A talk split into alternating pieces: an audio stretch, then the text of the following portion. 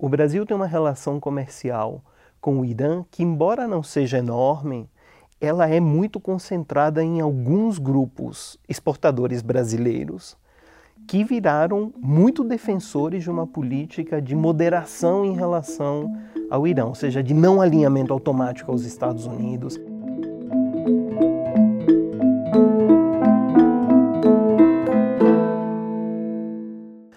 Olá, estamos com o programa Bate-Papo FGV com o professor Matias Spector, vice-diretor da Escola de Relações Internacionais da Fundação Getúlio Vargas, para debater o grande assunto do momento do início de 2020, que é o ataque que os Estados Unidos promoveram a Bagdá e que culminou com a morte do segundo maior nome da hierarquia iraniana, o general Qassem Soleimani. Matias, muito obrigado por ter atendido o nosso convite. Obrigado a você. E eu queria começar você a sentir o que, que significa exatamente para o mundo essa nova série eh, de conflitos entre Estados Unidos e Irã, né, que já passam, passam de 40 anos, né, desde a Revolução de 79. Quais são os impactos, assim, todos os, os atores, a, a, geopolítica e como isso pode afetar em geral? Eh, haverá mesmo uma guerra? Rui, a gente está numa situação na última semana, desde a virada do ano, basicamente, que é uma situação de enorme escalada entre os dois países. É o pior momento da relação bilateral entre Estados Unidos e Irã em décadas. É, e o motivo não é difícil de entender. Né? Houve um ataque é, da população local no Iraque à embaixada norte-americana em Bagdá, isso assustou a Casa Branca, compreensivelmente, não só porque já houve um ataque à embaixada americana em Teherã, quando da Revolução Iraniana em 79, mas mais recentemente houve um ataque, se você se lembra, à embaixada norte-americana, um consulado dos Estados Unidos na Líbia, em pleno processo eleitoral. E isso teve um custo enorme para então é, candidata, que era Hillary Clinton. O Trump, diante dessa situação, entendeu que precisava reagir e reagir de uma maneira drástica. E a maneira pela qual ele reagiu foi assassinando o número dois da hierarquia política do Irã. A possibilidade de fazer um ataque desses já estava dada há muito tempo. Né? O general era conhecido por organizar milícias iranianas no exterior, na Palestina, no Líbano, na Síria, e é acusado de terminar matando um número grande e expressivo de soldados norte-americanos. O Trump, portanto, tomou a decisão de retaliar dessa maneira para mostrar e sinalizar para a opinião pública norte-americana que ele não é um fracote. O Irã ficou sem opção, a não ser retaliar também, porque o regime também precisou mostrar para a sua opinião pública interna que o regime está forte e não fraco. E no dia que nós estamos fazendo essa entrevista, que era gravada, o Irã acabou de anunciar essas retaliações também. Né? Se você puder explicar o que, que elas são, o que, que elas significam também. O Irã retaliou fazendo um ataque a duas bases militares que são ocupadas por americanos no Iraque. No entanto, não houve morte de americanos. E o Irã, na sequência de fazer o ataque, disse: revidamos, essa foi a nossa maneira de responder ao assassinato do nosso general e não pretendemos escalar mais. O Irã sinalizou que não queria escalar mais, porque o Irã não pode escalar. Se houver uma escalada, é óbvio que o Irã será perdedor. E até agora, pelo menos no momento que estamos gravando, a reação do Trump foi de manter silêncio, o que é um bom sinal. Sugere que o Trump não vai escalar. Havia gente que pensava que o Trump poderia fazer um anúncio à nação anunciando uma escalada. Isso não aconteceu até agora. Uhum, tá. E teve também uma movimentação aí no xadrez geopolítico da região, né? Porque mobilizou Rússia, mobilizou China, que são parceiros uh, militares do Irã, né, justamente com Hamas, com Hezbollah também. É, teve uma movimentação também por parte de, de Israel também, que é um, um aliado é, tradicional dos Estados Unidos na região também, né? Como é que é, a gente correu algum risco né, nesse ataque, assim, tudo desse equilíbrio de força se desajustar, professor?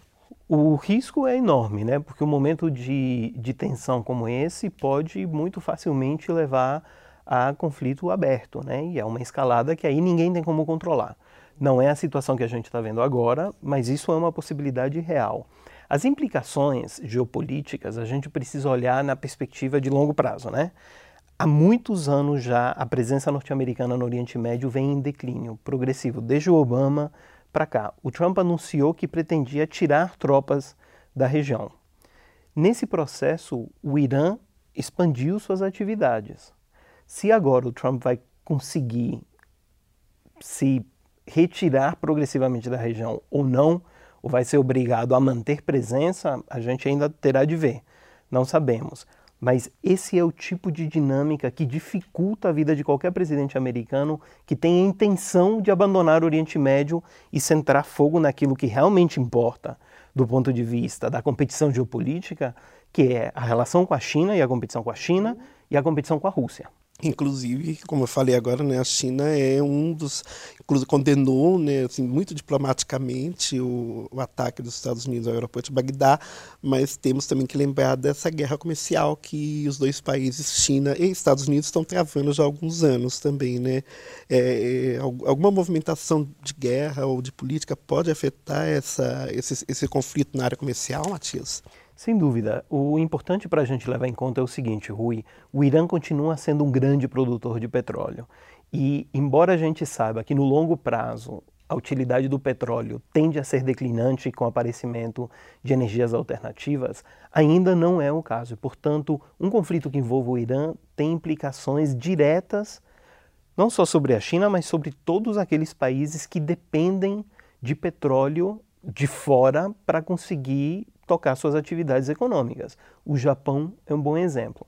Mas tem outro grupo de países que é muito afetado, e aí entra o Brasil. Exato. O Brasil tem uma relação comercial com o Irã que, embora não seja enorme, ela é muito concentrada em alguns grupos exportadores brasileiros que viraram muito defensores de uma política de moderação em relação ao Irã, ou seja, de não alinhamento automático aos Estados Unidos, de não suspender as relações com o Irã, mas de manutenção, tendo em vista esse interesse econômico brasileiro crescente que tem no Oriente Médio. É, o que parece uh, a direção oposta que a diplomacia brasileira tomou, né? Inclusive, durante o desenrolar da, dessa semana, né, o, o o Irã chamou a embaixada brasileira para conversar, também devido à nota de alinhamento com os Estados Unidos. Né?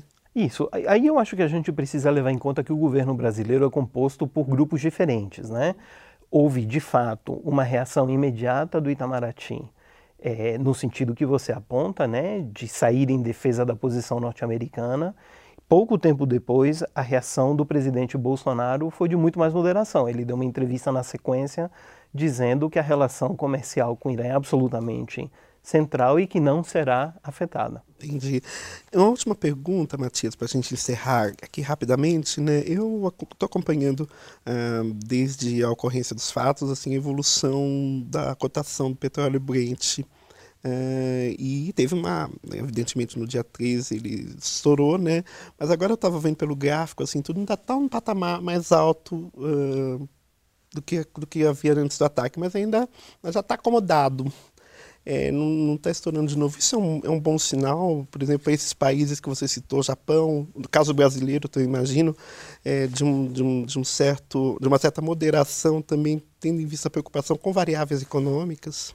Sim, e Rui, hoje, enquanto a gente está falando, o que o mercado está precificando é que tanto Trump quanto o regime iraniano desceram do cavalo. Né? Eles fizeram os respectivos ataques em reação à necessidade que eles acreditavam ter de manutenção de apoio doméstico.